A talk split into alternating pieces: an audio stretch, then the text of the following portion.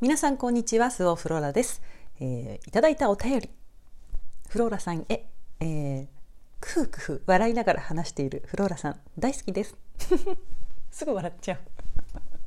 本当友達に「なんでそんなさ一人でさゲラゲラ話してられるの?」って。すごい言われる。しょうがないよね。いいよね。はい。えー、次。えー、フローラさんへ、えー、フローラさんこんにちは。フローラさんのお話はいつも魂に語りかけてくれるようで、えー、時々聞いていると別の次元空間にいるような不思議な感覚になります。そして気づきも多くありがたいです。風の時代私も新しいことできたらスピリチュアルなことをしたいと思っています。まだ具体的なことは何も決まっていませんが現実の仕事としてこういう視点から見ると良いなどアドバイスがあればお願いします。いつも楽しいトークをありがとうございます、えー、まゆみさんから。はいありがとうございます、えー、また来ましたね。風の時代。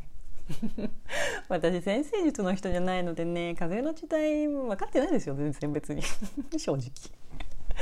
えっとでもでも一つ言えるのはあのあなたが今私とこうしてつながったのは偶然ではないということですね。なぜ私を知ったのか。なぜ今これを聞いているのか。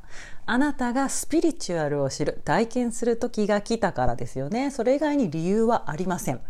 ですからねあのねスピリチュアルを学びたいという方にももうそれはね大歓迎ですよ。一緒に学んでいきましょう。でこのスピリチュアルなことをしたいということですけれどあのスピをスピのまま仕事にするつまりね私みたいなことですよこれはねうんこれはさ正直ハードル高いよ。まあまあやってらんないわって出来事に出会いますよ。あの家貸してもらえなかったりね。えー、先取りしすぎですからね社会的信用とかないですよ本当。あのなのでねいやあのなのでじゃないけどあのスピリチュアルをそのままじゃなくてあなたの好きなことに組み合わせて使うことこっちをおすすめします。私だってね最初はあれですよ。花とスピリチュアルでしたから。ただ花が好きで花が綺麗でみたいなフローリストやりますって始めたわけじゃないんですね、うん、花がそこにあることで、えー、生き方が変わるのを自分のね生き方がどんどんガラガラ変わっていくっていうのを体感してで他の人もそうですね。目の当たりにしてっていうね、えー、花を、うん、ツールとして使っていました。はい、で質問くださった方今どんなお仕事をされているんでしょうかね。どんな仕事であっても組み合わせて使うことはできますから。そちらを考えられたらいいと思います。